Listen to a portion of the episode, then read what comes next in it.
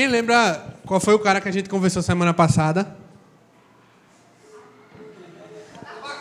Isso, Abacuque, nome bem, né? Nome bem, bem legal assim para você botar no seu filho. Abacuque. é, e a gente viu, valeu, né, que Abacuque é um dos profetas menores, né? Porque que ele fala assim tem pouca importância, não é isso? Por que é profeta menor? Como? Não entendi. É que são os livros né, dos profetas com poucos capítulos, né? São livros menores. E hoje a gente vai falar sobre Jonas.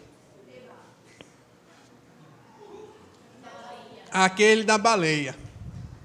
Eu acredito, mas se brincar, todo mundo aqui já ouviu a história, né? Que Jonas foi engolido pela baleia e tal. Só que, antes de tudo, quando a gente escuta essa história assim, até pela primeira vez, é um pouco estranha, né? O cara foi engolido pela baleia e tal. Que história é essa aí? Primeiro, provavelmente não foi uma baleia que engoliu Jonas. Porque as espécies de baleia que a gente conhece, né, elas, elas não têm condições de engolir um ser humano. Mas existe uma espécie que não é uma espécie de baleia, é uma espécie de peixe. Só que a gente confunde muito com baleia, que é o cachalote. Vocês já viram isso aí? Tem um episódio de pica-pau que mostra. e. Não, e, e por, por, que, que a gente confunde muito com baleia? Porque estava é, dando uma lida, teve, tem um romance chamado Moby Dick. Não sei se vocês. Beleza. Então tá bom, vou nem tocar no assunto, tá? Porque eu não sei não. Não, enfim. E esse romance ele conta a história lá de, de, de um marinheiro e o um, um cachalote, né? Mas através desse romance todo mundo começou a associar o cachalote como um tipo de baleia, mas na verdade não é. Né? É um cachalote que é, é, ele é, é um dos, na verdade ele é considerado o maior animal conhecido. Assim, ele chega a 20 e poucos metros de comprimento e a garganta dele dá fácil, fácil, até para eu entrar. Fácil, fácil. Então, sim, é possível isso ter acontecido, inclusive, né? Hoje, quando eu estava, eu dei uma pesquisada sobre o cachalote antes de estar falando com vocês aqui, e hoje em dia não existem mais cachalotes gigantescos né, pelo processo da caça, que caçavam muito os machos maiores, por causa de um óleo que eles tinham nas costas.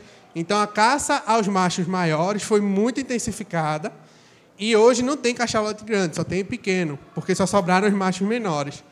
E esses animais, antigamente, eles eram encontrados no mar Mediterrâneo. Ou seja, no mesmo lugar onde a Bíblia diz que Jonas estava no barco. Né? Então, só a título de informação aí, que sim, era é, é bastante provável que essa história realmente tenha acontecido, né? E segundo, porque o próprio Jesus fala. O próprio Jesus ele cita Jonas. Ele cita esse acontecido, né? E como a gente já falou aqui várias vezes, né? Jesus falou, está falado, né? Então, se ele cita, se ele usa como exemplo, então provavelmente realmente aconteceu. É, então, é sobre esse carinha que a gente vai falar. Só que a gente não vai focar tanto na história da baleia em si, na história do peixe. Né? A gente vai analisar mais quem era esse Jonas, né? a personalidade dele, o que toda essa história dele, o que é que ela tem a nos ensinar. Beleza? Vamos orar?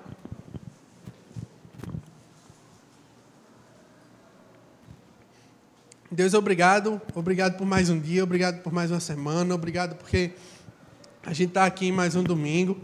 Eu te peço agora, Pai, que o Senhor abra nossos corações, abra nossa mente, para que a gente possa estar tá entendendo a Tua palavra, Pai, e possa estar tá aprendendo aquilo que Tu queres ensinar a gente essa noite, Deus. Então eu te peço que a gente diminua aqui, que não seja George falando, mas que o Senhor me guie para a gente estar tá podendo aprender da Tua palavra, Pai. Em nome de Jesus, amém. Então, vê só. Mas antes da gente começar a analisar Jonas, eu vou tentar resumir um pouco da história dele, certo? Vamos lá.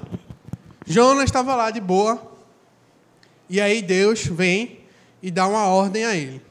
Deus diz: Ó, eu quero que você vá lá em Nínive e pregue lá e diga que se que se eles não se arrependerem dos pecados deles, se eles continuarem vivendo como eles estão, eu vou destruir a cidade. E aí Jonas disse: Beleza, Deus, tranquilo. Só que o que, é Jonas faz? Todo mundo sabe, né? A frente dele ir para Nínive, ah, vou, vou, dar uma passeada aqui, né? Ou, enfim, vou pegar um barco aqui, vou para outra direção, né? Ele teve a brilhante ideia de fugir de Deus. Né? Ele disse, ah, já sei, né? Vou dar uma fugidinha aqui e tal. Só que, por que, que Jonas fez isso? Né? Vamos tentar entender. A galera lá de Nínive né, eram os assírios. Até como o Carlinhos falou, semana passada mostrou um pouco que Abacuque presenciou né, a questão da, da invasão e tudo mais. Os assírios, eles eram o povo mais odiado da terra. Era a galera que chegava, matava e destruía, torturavam todo mundo. Então todo mundo odiava os assírios, todo mundo odiava o povo de Nínive. E Jonas também. Né? Então Deus chega para ele e diz: Ó, vai lá naquele povo e diz é, a minha mensagem, vai lá e prega. E Jonas, com raiva, disse: Eu não vou, eu não vou pregar lá. Eu não vou. Aquela galera lá que mata, que faz tudo que não presta, eu não vou lá não.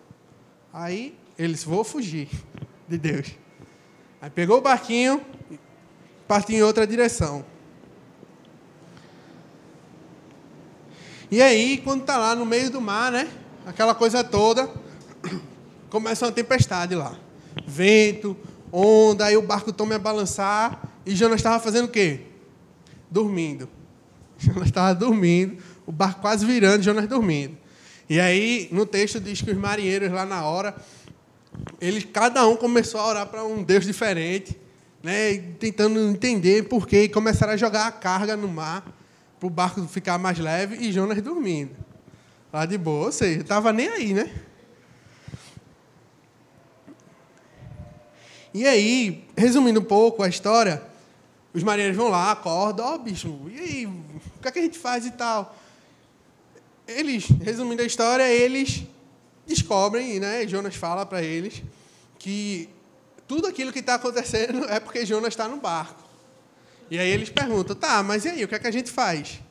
Aí Jonas diz, ah, me joga no mar, que aí o mar vai, vai se acalmar.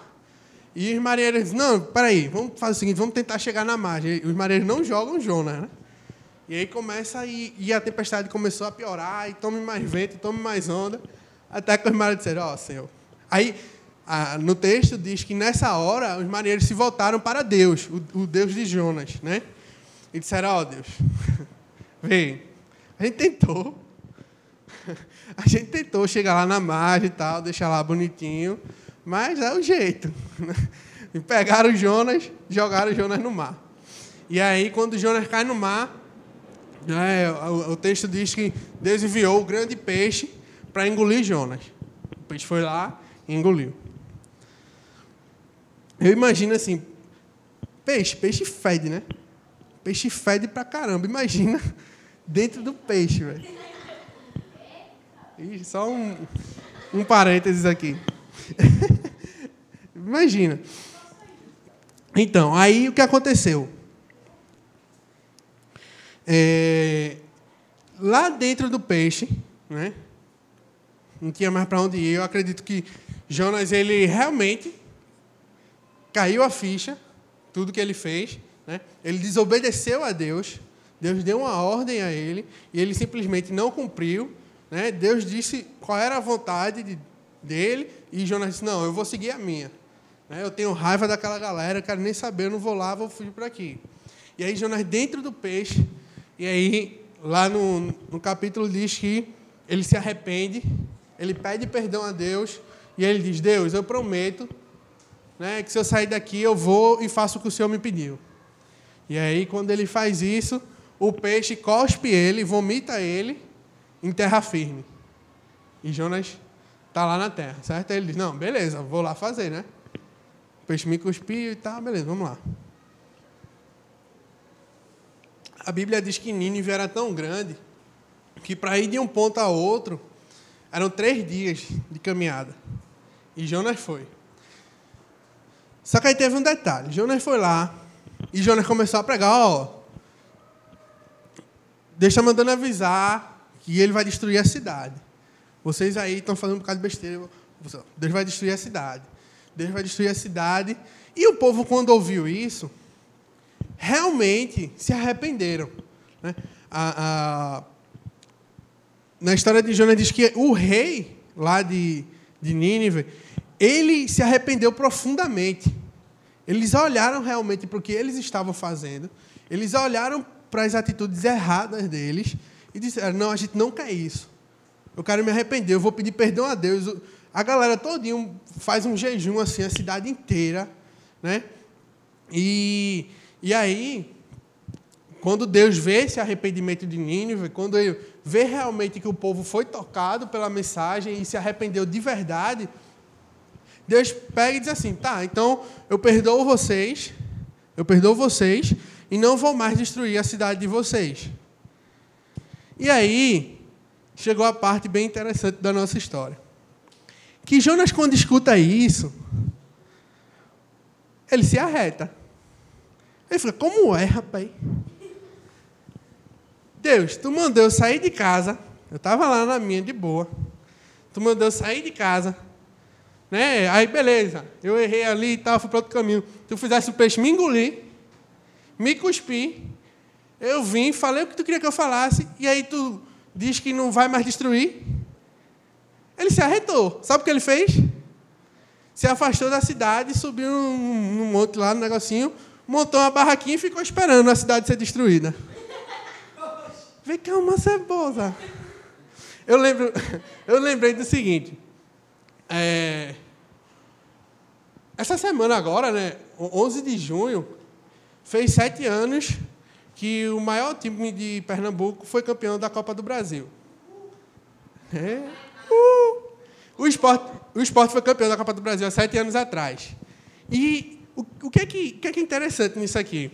É que na, no jogo da semifinal, no jogo da, contra o Vasco, lá no Rio de Janeiro, que foi decidido nos pênaltis, o maior jogador do Brasil, que bota Messi no bolso, né? Carlinhos Bala.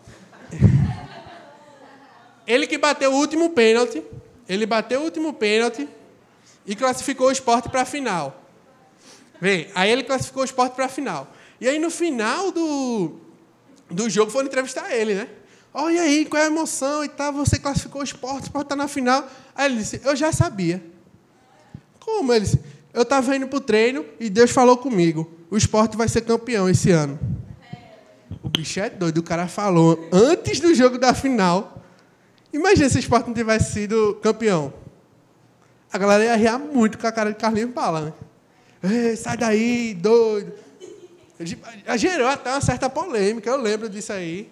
Né? Eita, o profeta Carlinhos Bala. Vê, profeta Carlinhos Bala. Mas o que é interessante aqui, o que é interessante, é que eu imagino, se o esporte tivesse ganho, tchau Carlinhos Bala. A galera ia meter o pau nele. Acho que, se brincar, nunca mais ele ia jogar em lugar nenhum.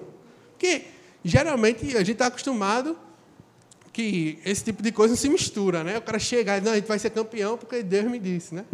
Eu, eu assim, deixando bem claro, eu não estou julgando a, a, por exemplo, o relacionamento de Carlinhos Bala com Deus. Não estou julgando isso. Mas eu quero, vamos ver a situação. E aí, eu lembrei na hora, assim, quando eu estava vendo Jonas, eu lembrei de Carlinhos Bala. Por quê? Jonas era considerado um profeta. Imagina se ele chega de volta lá, para a galera dizer, ó, oh, eu fui lá, falei a profecia lá e não se cumpriu. A galera ia arrear muito com a cara dele, né? É, ele, então, ele se arretou, ele subiu lá e ficou esperando é, a cidade ser destruída. Né? E aí, ele ficou invocado mesmo, ele ficou com raiva e começou a discutir com Deus. Certo? Ele começou. E aí, eu queria que a gente abrisse a Bíblia em Jonas, capítulo 4, versículo 4. Quem pode vir ler aqui? É, na verdade, é a partir do 4, do 4 até o final. Quem quer vir? Quer vir, Beca? Sim?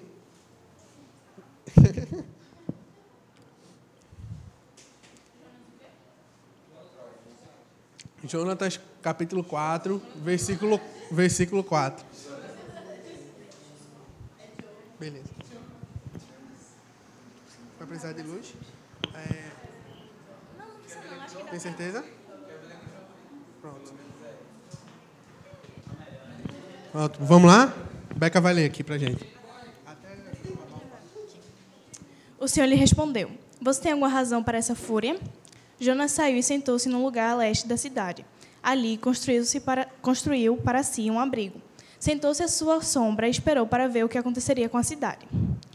Então o Senhor Deus fez crescer uma planta sobre Jonas, para dar sombra à sua cabeça e livrá-lo do calor. E Jonas ficou muito alegre. Mas, na madrugada do dia seguinte, Deus mandou uma, uma lagarta atacar a planta de modo que ela secou. Ao nascer do sol, Deus trouxe um vento oriental muito quente e o sol bateu na cabeça de Jonas a ponto dele quase desmaiar. Com isso, ele desejou morrer e disse: Para mim seria melhor morrer do que viver. Mas Deus disse a Jonas: Você tem alguma razão para estar tão furioso por causa da planta? Respondeu ele: Sim, tenho. E estou furioso a ponto de querer morrer. Mas o Senhor lhe disse: Você tem pena dessa planta, embora não a tenha podado nem a tenha feito crescer. Ela nasceu na noite e numa noite morreu. Contudo, Nínive tem mais de 120 mil pessoas que não sabem nem distinguir a mão direita da esquerda, além de muitos rebanhos. Não deveria eu ter pena dessa grande cidade? Ó, oh, o que é que a gente percebe aqui? Vamos lá. Jonas, ele rolou todo aquele estresse do peixe. Deus tirou ele de lá.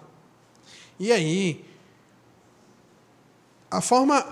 Quando ele, ele vê que Deus perdoou aquela galera e não ia mais destruir, Jonas aqui foi muito egoísta. Ele pensou muito nele mesmo. Ele não quis nem saber daquele povo. Por quê? Como a gente viu, ele estava preocupado com a reputação dele. Certo?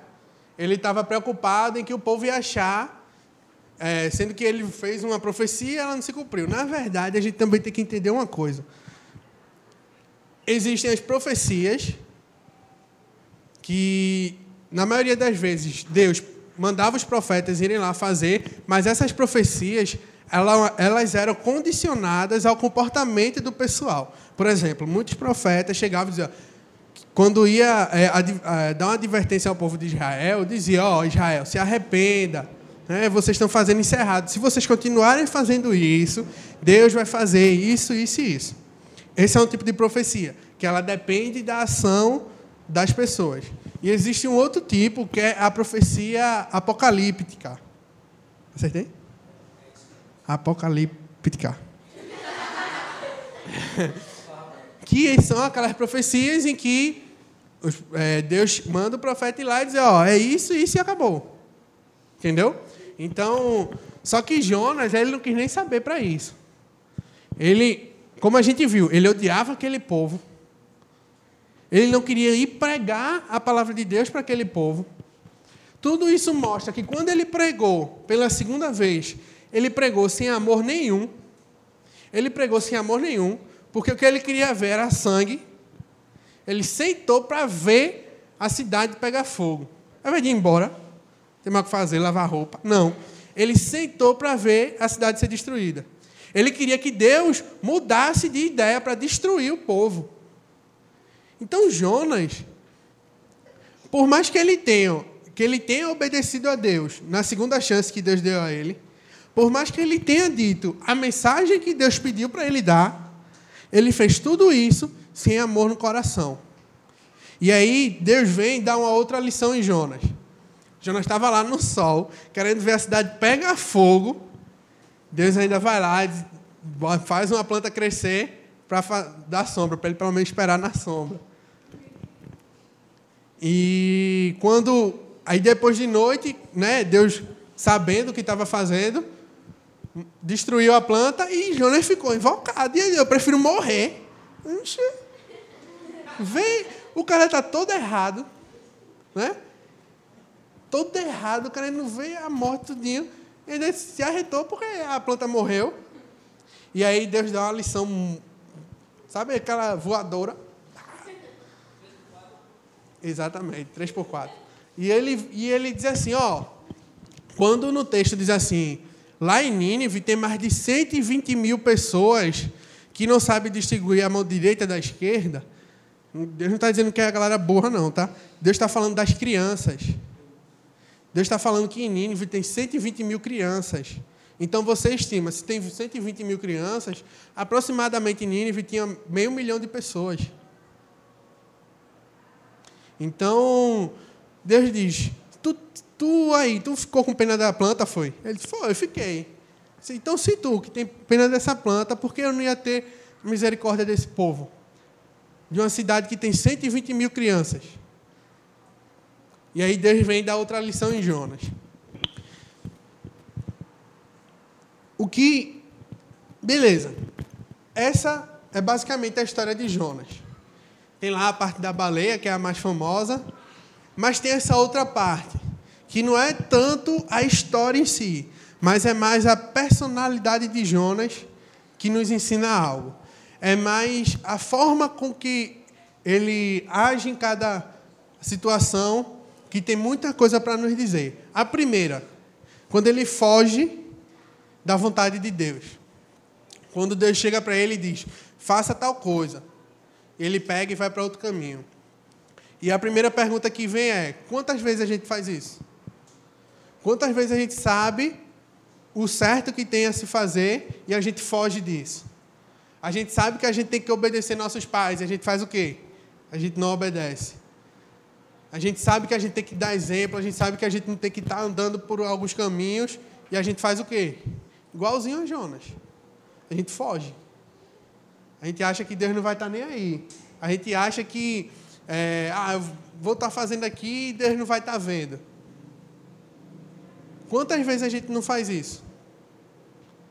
Porque a gente precisa entender que muitas vezes, aliás, que tem um momento em nossa vida que a gente é que nem um povo de Nínive.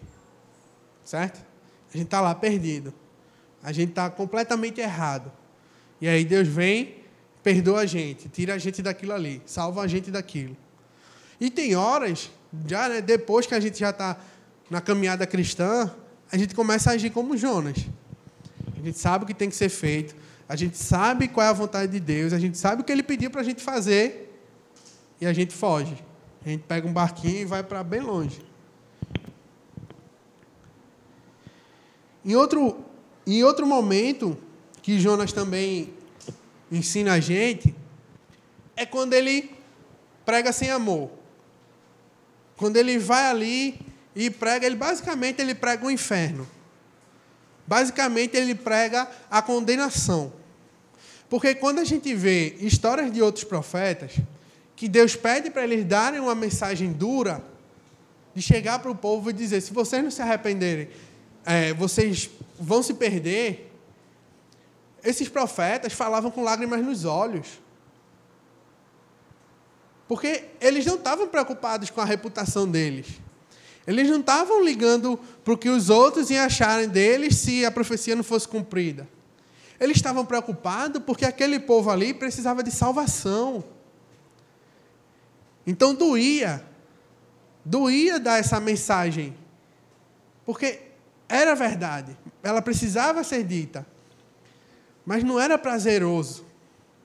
E imagina Jonas, um, uma galera que ele odiava. Irmão, eu imagino ele pregando com sarcasmo. Sabe? Ele pregando com aquela acidez. Com feliz assim, lá no fundo. E aí quando Deus chega e diz, ah, não vou destruir mais não, ele endoidou. Isso ensina muita gente, por quê? A gente, nessa última semana, a gente viveu uma polêmica muito grande. É, eu acredito todo mundo, até eu, eu vi quando eu saí daqui do DIP. Acredito todo mundo quando chegou em casa, que acessou as redes sociais, viu lá a imagem da, é, da travesti crucificada lá na parada gay. Né? Eu acredito todo mundo tenha visto isso, certo? E, e assim, e a gente viu muita coisa, foi se falado muita coisa, né? mas eu vi muitos Jonas durante essa semana. Por quê? A gente viu que a galera ia, a galera atacava a atitude da, da, daquela pessoa lá de uma forma tão feroz, de uma forma tão sem amor, sabe? Que quando estava vendo esse estudo de Jonas, eu lembrei na hora, sabe? Parecia que tinha prazer em dizer que aquela pessoa é, é, ia para o inferno, ou, ou, que as autoridades tinham que, que é, é, prender ou tomar alguma posição. E eu vi tanta gente sem amor, tanta gente jogando pedra, tanta gente querendo, é, é, com o mesmo sentimento de Jonas, eu quero ver o circo pegar fogo, eu quero ver sangue.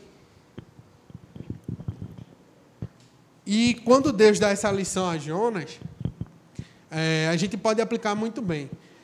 Eu não estou aqui querendo analisar o que é certo, o que é errado diante de Deus, certo? Esse não é o momento, tá? Mas o que eu estou querendo analisar aqui é o seguinte: existe uma verdade. A Bíblia diz para a gente defender essa verdade, ela diz para a gente lutar pelo que a gente acredita, certo? Mas a primeira coisa que a gente aprende quando a gente se encontra com Deus, quando a gente se encontra com Jesus, é o perdão dele é a misericórdia dele, certo? Agir com amor, no caso, é, tendo em vista né, o que aconteceu essa semana, agir com amor não é que você vai chegar e vai dizer, ah, não, pô, besteira, não, foi só um protestozinho. Não. Existe o certo.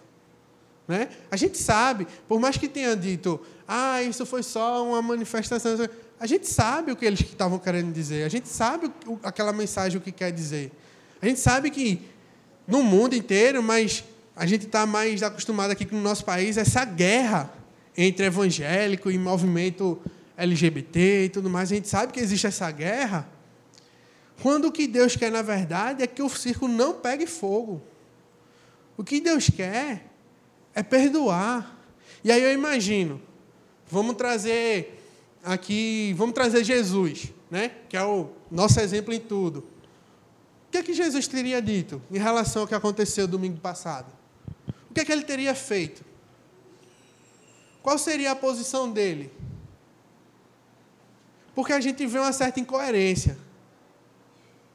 Por, eu, vou, eu vou dar a minha opinião, tá? Eu vou dizer o que eu acho.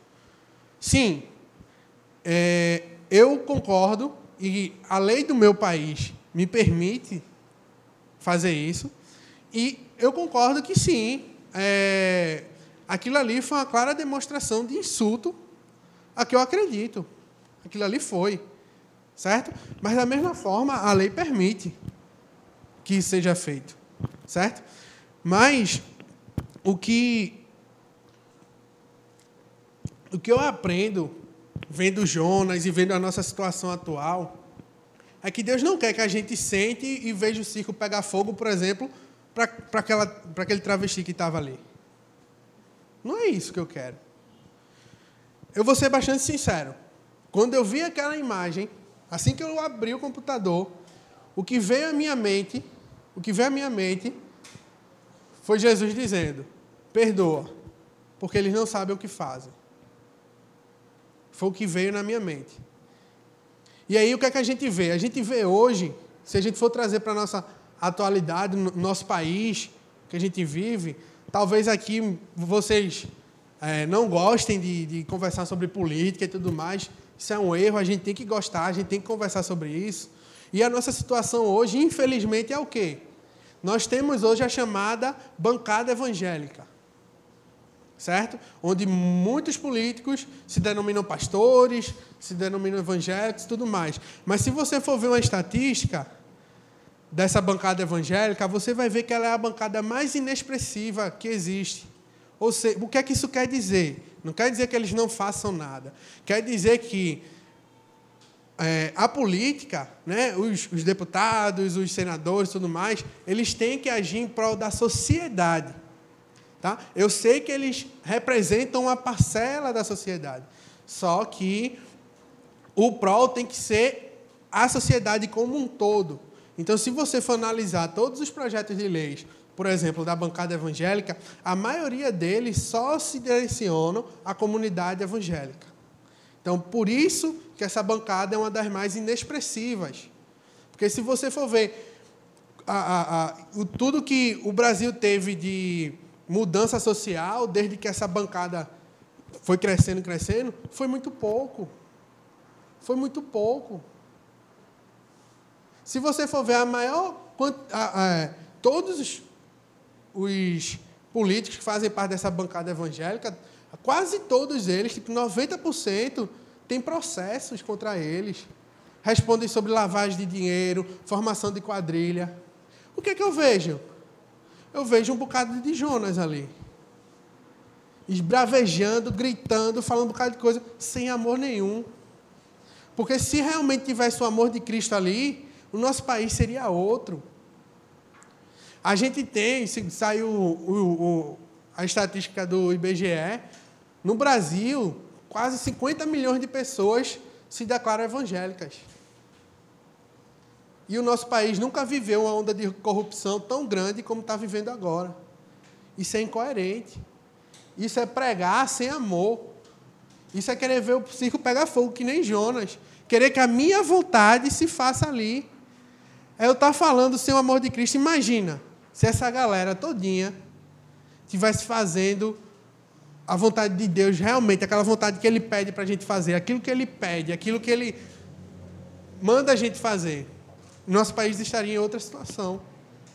Então, só para a gente entender que não é, ah, é Jonas que fez isso, porque Jonas era um doido. Ah, é porque é os políticos. Não, é porque a nossa sociedade é assim. Infelizmente, eu tenho que dizer isso, é porque a maioria dos evangélicos são assim dos católicos são assim. A maioria da gente prefere colocar a minha vontade, o meu desejo e fugir da vontade de Deus. Porque se a gente não fugisse da vontade de Deus, nosso mundo seria muito melhor. Então, não achem que, sim, a mensagem de Deus foi para o povo de Nínive? Foi. Tanto é que eles se arrependeram. A mensagem de Deus foi para aqueles marinheiros no barco? Foi. Porque a Bíblia diz que depois do acontecido, eles começaram a orar a Deus, a, a, a, a cultuar a Deus. A mensagem de Deus foi para Jonas? Foi, e foi uma lapada. Ele disse: tá, Você fez tudo bonitinho, fez o que eu mandei, né, apesar de desobedecer na primeira vez, obedeceu na segunda, mas fez tudo sem amor. Como é que tu quer, cara? Eu, eu, imagino. Pô, Jonas, tu tá me dizendo que eu tenho que destruir uma cidade que tem 120 mil crianças, que tem meio milhão de pessoas ali, tu quer que eu destrua simplesmente porque tu não gosta deles? Deus mostra que o amor dele é independente de, de cor, de raça, de, de onde você nasceu, independente da sua opção sexual, seja lá o que for. O amor de Deus é para todo mundo. Mesmo que eu não goste daquela pessoa, o amor de Deus é para ela. E outra, a mensagem de Deus também sabe para quem foi? Para mim. Para mim. A gente tem um costume horrível de chegar e olhar, ah, o povo de Nínive, estava todo mundo errado, Deus foi lá e deu a mensagem. Jonas, meu irmão, Jonas é muito abestalhado, pô, como é que o cara pega um barco achando que vai fugir de Deus, que bicho maluco. Mas é para mim. Quando eu boto o meu desejo em primeiro lugar, quando eu boto a minha vontade, quando Deus diz para eu fazer algo e eu não faço, eu estou sendo igual a Jonas. Quando eu olho uma situação, como a gente conversou sobre essa polêmica toda que houve, e eu quero ver o circo pegar fogo, e eu estou com aquele ódio dentro de mim, e eu estou sendo como Jonas. Eu estou sendo igualzinho a Jonas. Então, essa mensagem, galera, de Jonas, que às vezes a gente só escuta a história da baleia, ela serve para a gente. Porque se a gente for analisar, a gente é igualzinho a Jonas. A gente é egoísta, a gente se preocupa com a nossa reputação, a gente se preocupa mais com a minha vontade, a gente se preocupa mais com que aquela pessoa que eu não gosto, eu quero mais é ver ela se ferrando mesmo. E Deus mostra que não. E o mais fantástico de tudo é esse finalzinho do, da história que diz assim: Jonas foi lá, arretado com Deus, reclamou, fez de tudo, sentou para ver o circo pegar fogo e o que, é que Deus faz? Deus bota uma sombra lá para ele. Para mostrar que o amor de Deus é para todo mundo. Aquela galera que está errada, aquela galera que quer ver outros morrendo.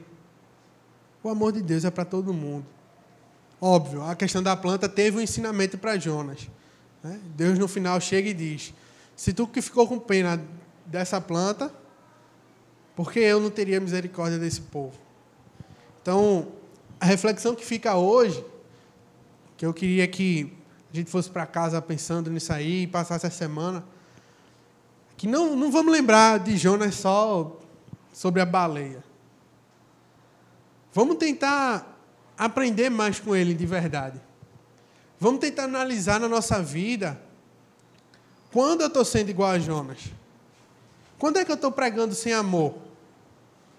Quando é que eu estou querendo ver o circo pegar fogo ali? Quando é que eu estou fugindo da vontade de Deus?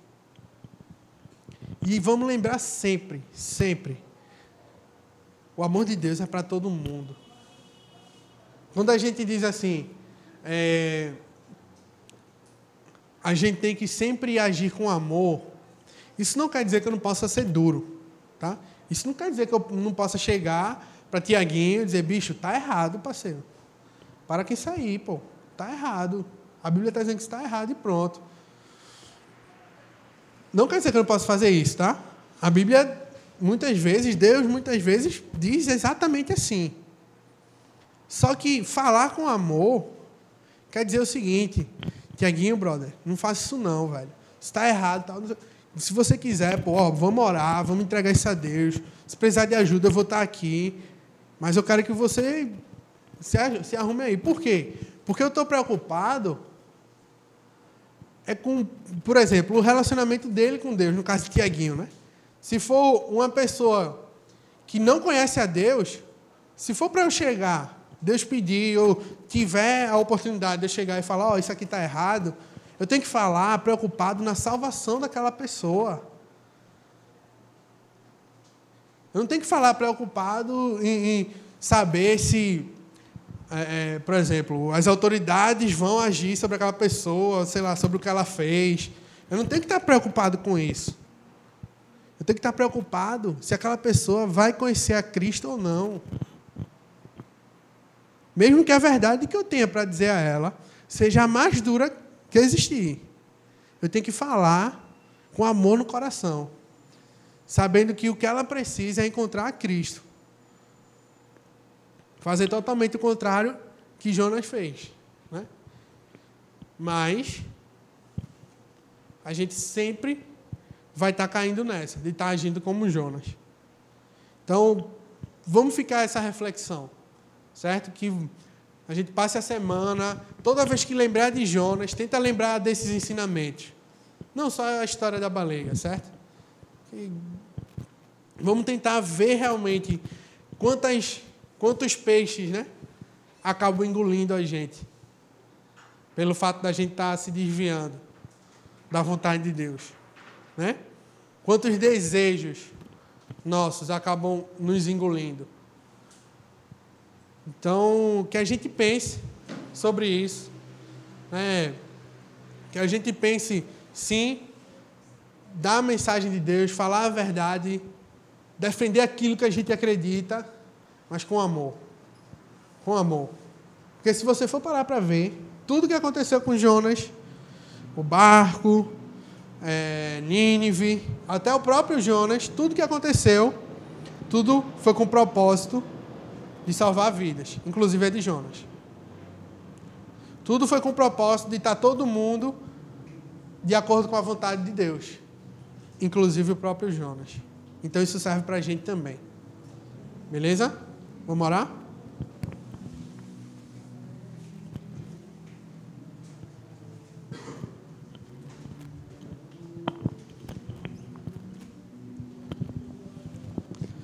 Senhor Deus, muito obrigado. Muito obrigado por, por tudo que a gente conversou hoje, Pai. Muito obrigado porque o Senhor tem sido misericordioso conosco, Pai. Muito obrigado porque o Senhor nos ajuda a estar entendendo cada vez mais, Deus, a, a tua vontade, a tua palavra, os teus ensinamentos. Eu te peço, Pai, para que a gente leve a tua palavra no nosso coração, aonde a gente for, Deus que a gente priorize a tua vontade, que a gente se entregue mesmo, Deus. Que a gente não, não ache que a minha vontade pode prevalecer a tua, Pai. Nos ajuda porque é muito difícil, Deus. É muito difícil porque a gente pensa como Jonas. A gente pensa que a nossa reputação vale mais. A gente pensa que o que a gente acha vale mais. A gente pensa que o que a gente tem no coração acaba valendo mais do que até o teu próprio perdão, Pai. Então nos ajuda, nos ajuda a estar olhando as situações da forma como tu queres, Pai, que a gente veja. Que quando surgem essas situações onde a vontade que dá é da gente xingar, é da gente ir contra insultar, mas que o Senhor nos mostre, Pai, a tua misericórdia em relação a todo mundo, Deus. Que o Senhor coloque cada vez mais no nosso coração, Pai. Que o Senhor ama a todos. Independente se eu gostar ou não. Então que quando o Senhor nos enviar, Pai, quando o Senhor nos pedir para fazer algo, falar para alguém, fazer alguma coisa para alguém, Deus, mesmo que a gente não goste, mostra a gente, Pai, que o teu propósito é muito maior, Pai. que assim como a gente não merecia, Pai, a gente não merecia perdão nenhum, Deus, o Senhor nos deu.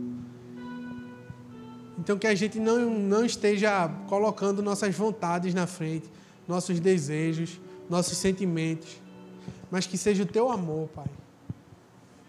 Que esse teu amor faça a gente abrir mão da nossa reputação, faça a gente abrir mão dos nossos desejos porque a gente sabe que é para um propósito muito maior. Ajuda a gente dia após dia, Deus, a estar tá focado nisso, Deus. A estar tá focado muito mais na tua misericórdia, no teu perdão para aqueles que precisam disso, Deus. Nos ajuda a não colocar minhas teses, minhas teorias acima do teu amor, Pai. Então, só tenho a te agradecer. Muito, muito obrigado mesmo, Pai. Em nome de Jesus. Amém.